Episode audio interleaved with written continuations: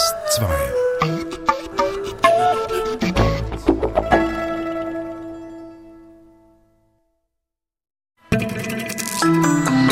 DRS2 aktuell. Die Wunderkammer, Harald Seemanns Archiv, wird erschlossen. Auf Abschiedstour mit dem The Duja Orchestra. Und Südafrika diskutiert über die Abschaffung christlicher Feiertage und das kurz vor Weihnachten. Dazu mehr bis um halb am Mikrofon. Elina Landmann. Der Einfluss und die Wichtigkeit des Schweizer Ausstellungsmachers Harald Seemann ist für die Kunstszene kaum zu überschätzen. 2005 verstarb Seemann. Sein gigantisches Archiv in Matscha im Tessin ist eine Wunderkammer des Arbeitens und Denkens und es wurde vom Getty Research Institute in Los Angeles gekauft. Mit immensem Aufwand wird das Archiv jetzt digitalisiert. Tessin-Korrespondent Alexander Grass berichtet. Marsha Reed und Glenn Phillips sind Kuratoren und Projektspezialisten beim Getty Research Institute in Los Angeles und seit dieses Institut das Seemann-Archiv erworben hat, seit zwei Jahren also, pendeln sie hin und her zwischen Los Angeles und dem Tessin, zwischen Los Angeles und Maggia. Well, the Fabrica is a kind of magical place and you get that die Fabrika sei ein magischer Ort, sagt Marsha Reed. Die Magie und Seemannsgeist seien dort erhalten geblieben. Das Archiv sei ein organisiertes Chaos. In dem Chaos stecken Unterlagen über Künstler und Institutionen, auch Zeitschriften, Plakate, Fotos, Bücher, Einladungskarten. Part of the wonder of the Zeeman archive is not just its scope and its size, but also its, its details. Das Wunder des Archivs, sagt Glenn Phillips, das sei nicht der Umfang, nicht die Größe, es seien die Details, die kleinen Geschichten, die die Beziehung Seemanns zu Künstlern erzählten. Er habe eben eng zusammengearbeitet mit Künstlern, habe sie zu Werken angeregt. Vor den Augen des Archivbesuchers entfalte sich Kunstgeschichte. Harald Seemann war nicht nur der Schöpfer des modernen Gesamtkunstwerks, er war ein Menschensucher, ein Talenteentdecker. He was such a networker and such a such a good connector of Seemann sei ein außerordentlicher Netzwerker gewesen, sagt Marsha Reed, habe Leute zusammengebracht. Und genauso werde das Seemann-Archiv jetzt zusammengebracht mit anderen wichtigen Beständen, in Los Angeles. Harald Seemann war eine Schlüsselfigur bei der Internationalisierung der Kunstszene, die in den 60er Jahren eingesetzt hat. Das dokumentiert das Archiv mit tausend Schachteln voller Briefwechsel, mit 43.000 Fotografien, mit 35.000 Büchern, mit den Unterlagen zu 300 Ausstellungsprojekten, 760 Laufmeter Material. Bevor dieses Archiv die Schweiz verlässt, wird ein Inventar erstellt. We, our current estimate is that we will be completely finished sometime in 2015. Im Jahr 2015 werde die Katalogisierung abgeschlossen sein, schätzt Glenn Phillips. Etwa zehn Personen arbeiteten während vier Jahren daran. Und nochmals so viel Aufwand kommt hinzu bei der Restauration des Materials. Alle Fotos zum Beispiel müssen gereinigt werden, manches Material muss stabilisiert werden, Dokumente werden digitalisiert. As we move into cataloging greater uh, portions of the archive, we, we will begin uh, sponsoring researchers to come. Sei einmal ein größerer Teil des Archivs katalogisiert, sagt Glenn Phillips, würden Stipendien für Forscher vergeben, Seminare und Veranstaltungen sind angedacht. Rund um Seemann soll sich eine Forschergemeinschaft herausbilden und das aufgearbeitete Archiv wird Grundlage für Forschungen, Internetauftritte und Ausstellungen. Das Harald Seemann Archiv ist die größte Sammlung, die das Getty Research Institute je erworben hat. Dass nach dem Erwerb des Archivs all dieser Aufwand betrieben wird, der den Kaufpreis weit übersteigt, das war auch entscheidend beim Zuschlag. Die Getty-Leute gestehen ein, mit dem Seemann-Archiv seien sie an ihre Grenzen gestoßen. Doch fast grenzenlos sind die Hoffnungen. Das Archiv werde für eine Wissenschaftlergeneration die Agenda bestimmen bei der Erforschung zeitgenössischer Kunst. Das hat der Direktor des Getty Research Institute erklärt. Alexander Grass berichtete.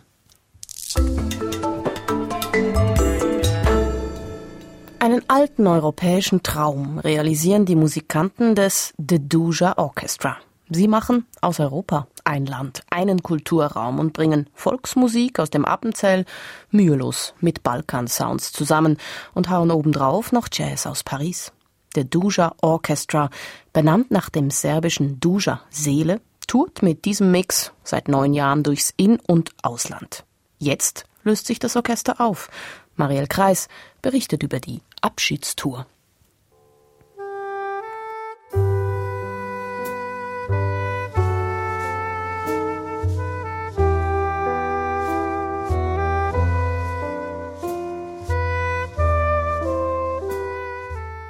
Duja Orchestra. Seelenorchester heißt das übersetzt und meint, jeder Musiker des Quartetts bringt ins Repertoire, was ihn selber am meisten berührt. So entsteht ein wilder Mix von viel Balkan, Jazz und Tango, auch Schweizer Volksmusik, französischer Musette und Klassik. Diese Stile passen laut Koran Kovacevic, dem Akkordeonisten der Gruppe, alle unter einen Hut, eben gerade weil alles von Herzen kommt. Man kann es eigentlich gar nicht so schubladisieren, was wir genau machen. Der Überbegriff Seelenmusik trifft es eigentlich am besten, weil da alles Platz hat. Seelenmusik ist für das Duscha Orchestra pure Leidenschaft, gespielt auf Akkordeon, Saxophon, Schlagzeug und Kontrabass. Sie sind nur zu viert, trotzdem, der Orchestergedanke ist für sie absolut zentral. Wir schöpfen alle Möglichkeiten aus die, die wir haben, auch mit Zusatzinstrumenten wie Alphorn, die verschiedensten Saxophone und entwickeln so einen Sound, der man sagt fett ist.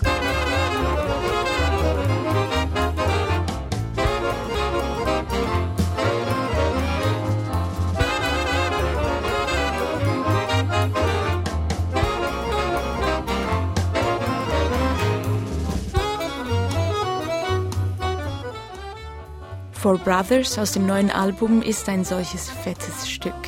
Ursprünglich für Big Band von Jimmy Chiffre komponiert, arrangieren es die vier Musiker für ihre Instrumente.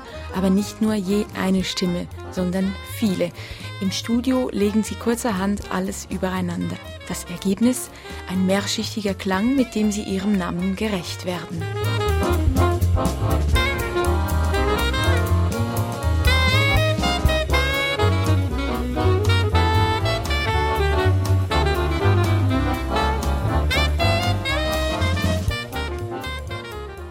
Gefunden haben sich Patrick Kessler, Goran Kovacevic und die Brüder Peter und Enrico Lenzin vor neun Jahren. In einer Zeit, wo noch nicht so wild gemixt wurde wie heute. Die Wurzeln der einzelnen Musiker, Klassik und Jazz, aber fordern fast einen solchen Mix. Jetzt, nach neun Jahren, sieben Alben und über 400 Konzerten in ganz Europa ist Schluss. Der Grund? Man kann sagen, wir ver verfolgen diesen Bandgedanken nicht mehr. Es war eine sehr intensive Zeit. Es gab Phasen, wo diese Beziehung noch, noch stärker war als die Beziehungen zu den Ehefrauen oder so, weil wir so viel Zeit miteinander verbracht haben. Und, und jetzt ist ein Moment gekommen, wo, wo jeder seine anderen Projekte, die er noch hat, weiter pflegt. Mit ihrem letzten Album Four Brothers verabschieden sich die vier Musiker also von der Weltmusikbühne und bleiben sich treu, wild gemixt. Aber mit mehr Tango und Jazz und weniger Balkan schlagen sie einen ruhigeren und nachdenklicheren Ton an als in früheren Jahren. Mariel Kreis über das The Duja Orchestra. Bis im Frühling ist es noch unterwegs. Heute Abend ist Konzerttermin in der Linde in Heiden und in einer Woche dann im Mutz im Zürcher Schiffbau. Sie hören DRS2 aktuell. Hier geht's gleich um eine vermessene Vermessung. Jetzt erst die Kulturnotizen mit Nadja Fischer. Jo Lendle wird neuer Chef des Karl-Hanser Verlags. Der 44-Jährige folgt damit auf Michael Krüger, der den renommierten Münchner Verlag seit 1986 führte und zu einer erstklassigen Adresse im deutschen Literaturbetrieb machte. Jo Ländle war seit 15 Jahren für den Dumont Buchverlag tätig, zuletzt als Verleger. Nach Angaben von Hansa zeichnet sich Ländle durch sein Gespür für literarische Autoren und außergewöhnliche Stoffe aus. Und er verkörpere den modernen Verleger, der den Veränderungen des Medienmarkts mit verlegerischem Weitblick und kaufmännischer Umsicht begegne. Gegenüber Deutschlandradio Kultur meinte Jo Ländle, er wolle das literarische Profil von Hansa bewahren und ausbauen. Für die Zukunft sieht er den Verlag gut aufgestellt. Hansa habe den Spagat zwischen den Bedürfnissen der literarischen Leser und jenen des Handels, der gut lesbare Bücher fordert, geschafft. Der nordkoreanische Machthaber Kim Jong-un hat gerade erst mit dem Start einer Rakete weltweiten Protest ausgelöst. Doch im Internet erfreut er sich offenbar großer Beliebtheit. Der Diktator wurde in einer Internetabstimmung des berühmten amerikanischen Time Magazins zur Person des Jahres gekürt. Wie die Zeitschrift umgehend mitteilte, hat der Diktator die Auszeichnung jedoch Internethackern zu verdanken, die das Ergebnis mit speziellen Klickprogrammen manipuliert hätten. Ohnehin, betonten die Time-Herausgeber, handelt es sich bei der Internetabstimmung nicht um die alljährliche Wahl zur Person des Jahres des Time-Magazins selbst. Darüber entschieden die Redakteure der Zeitschrift. Auch diese zeichneten in der Vergangenheit jedoch schon Despoten aus. Sowohl Adolf Hitler als auch Josef Stalin waren bereits Personen des Jahres.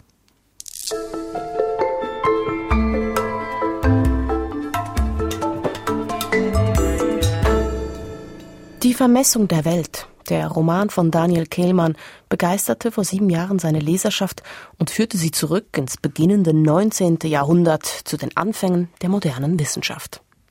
Detlef Buck hat den Bestseller von Kehlmann jetzt verfilmt, mit einem Drehbuch von Kehlmann. Ob sich der Erfolg ins Kino transportieren lässt? Michael Sennhauser weiß es.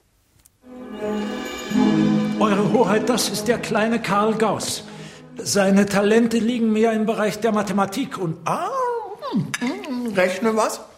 Einige der größten Mathematiker waren sehr schwach im Rechnen. Es ist der Herzog von Braunschweig, im Film als halbverblödete Karikatur gezeichnet, welcher dem jungen Mathematikgenie Karl Friedrich Gauss ein richtiges Studium ermöglicht, obwohl der Junge aus ärmlichsten Verhältnissen kommt. Ganz im Gegensatz zu seinem Zeitgenossen Alexander von Humboldt, einer preußischen Adelsfamilie entstammend und schon in jungen Jahren wild entschlossen, die ganze Welt zu erforschen, zu zählen und zu vermessen. Die Versuchsanlage des Buches von Daniel Kehlmann ist witzig. Seine beiden Hauptfiguren sind sich ähnlich in ihrer unendlichen Neugier. Und doch sind sie völlig gegensätzlich im Wesen. Humboldt trotzt mit preußischer Disziplin allen Strapazen und bereist die halbe Welt, finanziert von seinem Bruder. Gauss dagegen erweitert die systematische Welt der Mathematik aus dem Kopf heraus, sesshaft und häuslich bis zum Exzess und beide verschwenden sie keinen Gedanken an den praktischen Nutzen ihrer Obsession. Du bist ein deutscher Junge und eine Zahl ist kein Spielzeug. Diesen Satz bekommt das Mathematikgenie Karl Gauss von einem Offizier zu hören, von einem Mann, dem jede Gedankenspielerei suspekt ist, welche nicht an einen klaren militärischen Nutzen gebunden ist. Und Alexander von Humboldt seinerseits versteht nicht, warum sein französischer Reisebegleiter ihm sein stures Preußentum vorwirft. Die Preußen haben vorzüglichen Humor. Ja, ja. Leider begnügt sich der Film weitgehend damit, diese Kontrastkonstellation immer und immer wieder durchzuspielen, mit einer karikierenden Sturheit, die ihrerseits schon wieder preußisch wirkt. Der staunende Blick auf die erwachende Welt der Forschung, welchen Daniel Kehlmann mit seinem Roman beschworen hat, wird in der Kinofassung zum Tunnelblick in 3D, ohne Spielraum für die eigene Fantasie und ohne jenen Hauch der Historie, welche die Romanlektüre zu einem Abenteuer machte. Die Vermessung der Welt, jetzt in den Schweizer Kinos. Metro. Mitten in der Adventszeit diskutiert Südafrika, ob christliche Feiertage, also Weihnachten, Ostern, abgeschafft werden. Hintergrund dieser Geschichte sind Beschwerden bei der Kommission zur Förderung und zum Schutz von Religions- und Sprachgemeinschaften. Und diese südafrikanische Kommission kommt zum Schluss, der südafrikanische Feiertagskalender ist politisch unkorrekt. In der multireligiösen südafrikanischen Gesellschaft würden Christen bezüglich Feiertagen bevorzugt. Meine Kollegin Sarah Herwig hat sich darüber mit Corinna Arndt unterhalten. Die war lange Jahre Korrespondentin in Südafrika. Erste Frage, stimmt das, dass Christen in der Feiertagsfrage bevorzugt werden? Das stimmt tatsächlich. Ähm, die Fakten sprechen auch eine klare Sprache. Also es gibt zwei religiöse Feiertage im Jahr in Südafrika und das sind Weihnachten und Karfreitag, beides natürlich christliche Feiertage. In der Verfassung sind allerdings alle Religionen gleichberechtigt und da muss man sich schon die Frage stellen, warum dieses christliche Monopol auf staatliche Feiertage. Und genau das stellt diese Kommission jetzt tatsächlich in Frage beziehungsweise nennt es ungerecht. Und es hat auch konkrete Auswirkungen. Ein Hindu zum Beispiel muss sich frei nehmen, muss sich einen Urlaubstag nehmen, wenn er Diwali, also seinen größten Feiertag, begehen will. Und ein Christ muss das für Weihnachten eben nicht. Und deswegen gab es öffentliche Anhörungen schon seit Juni. Und jetzt hat die Kommission einen Bericht vorgelegt, der als, Diskussions, äh, als Diskussionsvorlage für die Regierung gilt, die dann das Feiertagsgesetz überarbeiten will. Der Vorwurf ist, in der multireligiösen südafrikanischen Gesellschaft werden Christen bevorzugt. Was heißt denn multireligiös in Südafrika? Wie setzt sich die Gesellschaft zusammen? 80 Prozent der Südafrikaner oder fast 80 Prozent sind tatsächlich Christen. Ähm, dann gibt's religiöse Minderheiten, etwa 1,5 Prozent Muslime und 1,5 Prozent Hindus, ähm, Juden und dann natürlich die afrikanischen, die traditionellen afrikanischen Religionen, für die es keine wirklich genauen Zahlen gibt. Das heißt, es ist schon eine stark christlich geprägte Gesellschaft. Allerdings ist das Christentum eben nicht Staatsreligion. Südafrika ist eine säkuläre Demokratie. Sie sagen, Weihnachten und Karfreitag seien die einzigen religiösen Feiertage im Kalenderjahr ähm, Südafrikas. Ist denn dieser Feiertagskalender ein Erbe aus der Zeit der Apartheid? Genau genommen ist er ein Erbe des Kolonialismus. Das waren ja ehemals europäische Missionare, die das Christentum nach Afrika gebracht haben, auch nach Südafrika. Das heißt, es ist hier ebenso wenig einheimisch wie Hinduismus oder Islam. Ähm, zu Apartheid-Zeiten war die kalvinistische niederländisch reformierte Kirche quasi Staatsreligion und hat auch aktiv die Apartheid-Politik unterstützt und zum Beispiel die Buren zum auserwählten Volk erklärt. Das ist also alles durchaus historisch bedingt, aber bisher hat noch niemand groß Anstoß daran genommen. Corinna Arndt, wie sehen Sie die Chancen, dass nun tatsächlich Weihnachten oder Karfreitag abgeschafft wird? Tja, diese Sorge eignet sich wahrscheinlich eher für Schlagzeilen als für Realpolitik. Ähm, es gibt keine konkreten Pläne im Moment. Es gibt mehrere Modelle, die die Kommission vorgeschlagen hat. Eins davon ist, Weihnachten und Karfreitag zu nicht spezifischen Feiertagen zu erklären, wo quasi jeder feiern kann, was er will. Eine Abschaffung halte ich für unwahrscheinlich. Im Übrigen ist auch ähm, Präsident Jacob Zuma selbst geweihter Priester. Ähm, der will aber wahrscheinlich jetzt erstmal seine Wiederwahl als ANC-Präsident hinter sich bringen. Wie reagieren denn eigentlich die unterschiedlichen Religionsgemeinschaften auf diesen Vorstoß? Gemischt. Also vorangetrieben wurde er hauptsächlich von den Hindus, ähm, die ihre religiösen Feiertage als staatliche Feiertage anerkannt haben wollen, vor allem, vor allem Diwali. Ähm, die Muslime scheinen insgesamt relativ zufrieden zu, zu sein mit dem Status quo. Und dann gab es natürlich ein paar Proteste auf Seiten der Christen. Also es haben etwa 100 konservative Christen protestiert, sind zum Verfassungsgerichtshof gezogen. Es haben ein paar Bischöfe zum Widerstand aufgerufen. Allerdings sprach der Kirchenrat von unnötigen Konflikten und man kann nicht von einem erbitterten erbitterten Streit in irgendeiner Weise sprechen. Also noch kein großer Streit. Trotzdem, da wird etwas thematisiert, was vorher noch nicht so thematisiert wurde. Sagt denn das etwas über eine Spaltung der südafrikanischen Gesellschaft aus? Nein, dafür gibt es keine Anzeichen. Also in Südafrika ist man, würde ich sagen, zu Recht stolz auf das friedliche Nebeneinander von vielen Religionen. Ähm, das beruht unter anderem auch auf die Geschichte, ähm, wo die meisten Religionsgemeinschaften quasi Seite an Seite standen im Kampf gegen die Apartheid. Ähm, und das hat sich bis heute erhalten. Die meisten Südafrikaner selbst scheint die Debatte bisher ziemlich kalt zu lassen. Und das hängt wahrscheinlich auch damit zusammen, dass die meisten damit beschäftigt sind, gerade in ihre ausgedehnten Weihnachtsferien zu gehen. Und zwar ob mit oder ohne staatlichem Feiertag. Corinna Arndt über Vorweihnachtstrubel in Südafrika.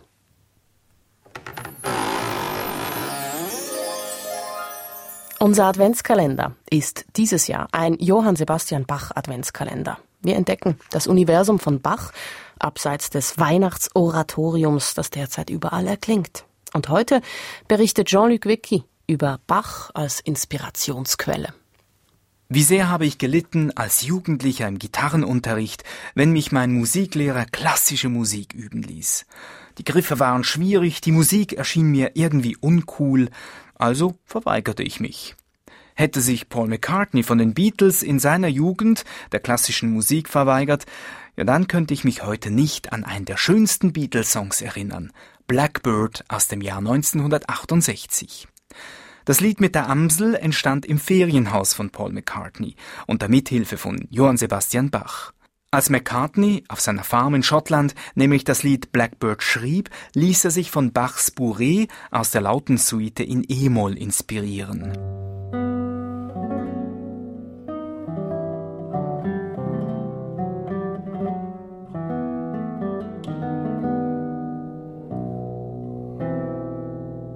Zurück in London.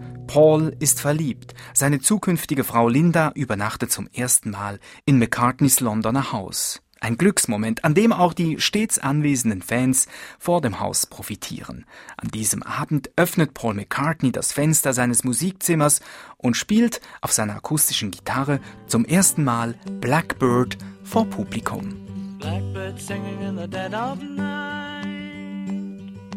Take these broken wings and learn to fly all your life.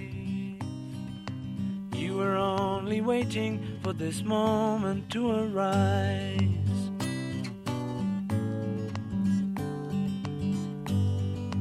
Blackbird singing in the dead of night. Take these sunken eyes and learn to see all your life. You were only waiting for this moment to be free. Blackbird fly. Blackbird fly into the light of a dark black night.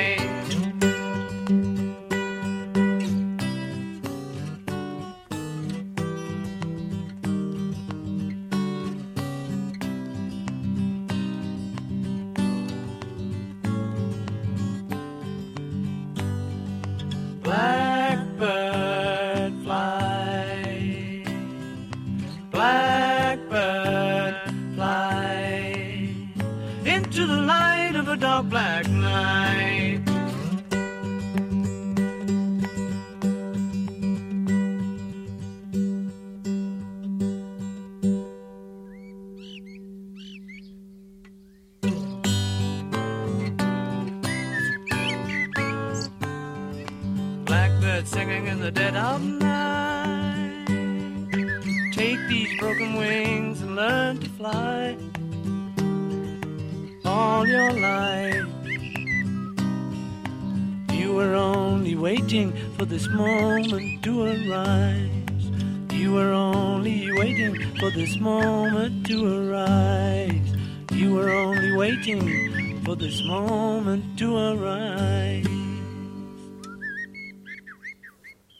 Und wie Blackbird hat Paul McCartney auch Hey Jude im Alleingang komponiert und aufgenommen.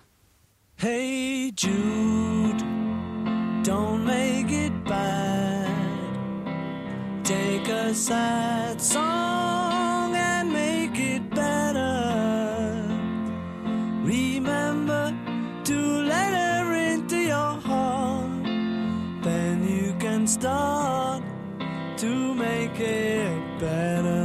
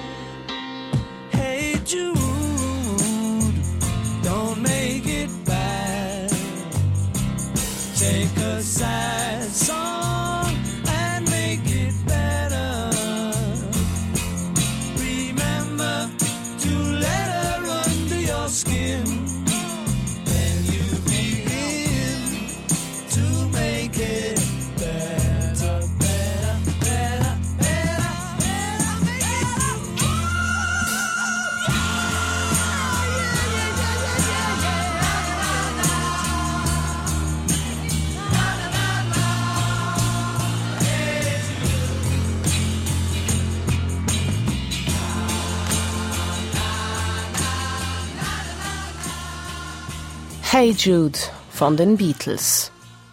Und das war's von DRS2 aktuell für heute. Wir sprachen über Harald Seemanns Archiv, das derzeit wissenschaftlich erschlossen wird, über das Deduja Orchestra auf Abschiedstour und über Detlef Buchs Film Die Vermessung der Welt. Das ist die Kurzfassung. Wenn Sie was verpasst haben, uns gibt's auch als Podcast oder unter drs2.ch zum Nachhören. Verantwortlich für diese Sendung Nadia Fischer. Am Mikrofon verabschiedet sich Elinor Landmann. Erfahren Sie mehr über unsere Sendungen unter drs2.ch.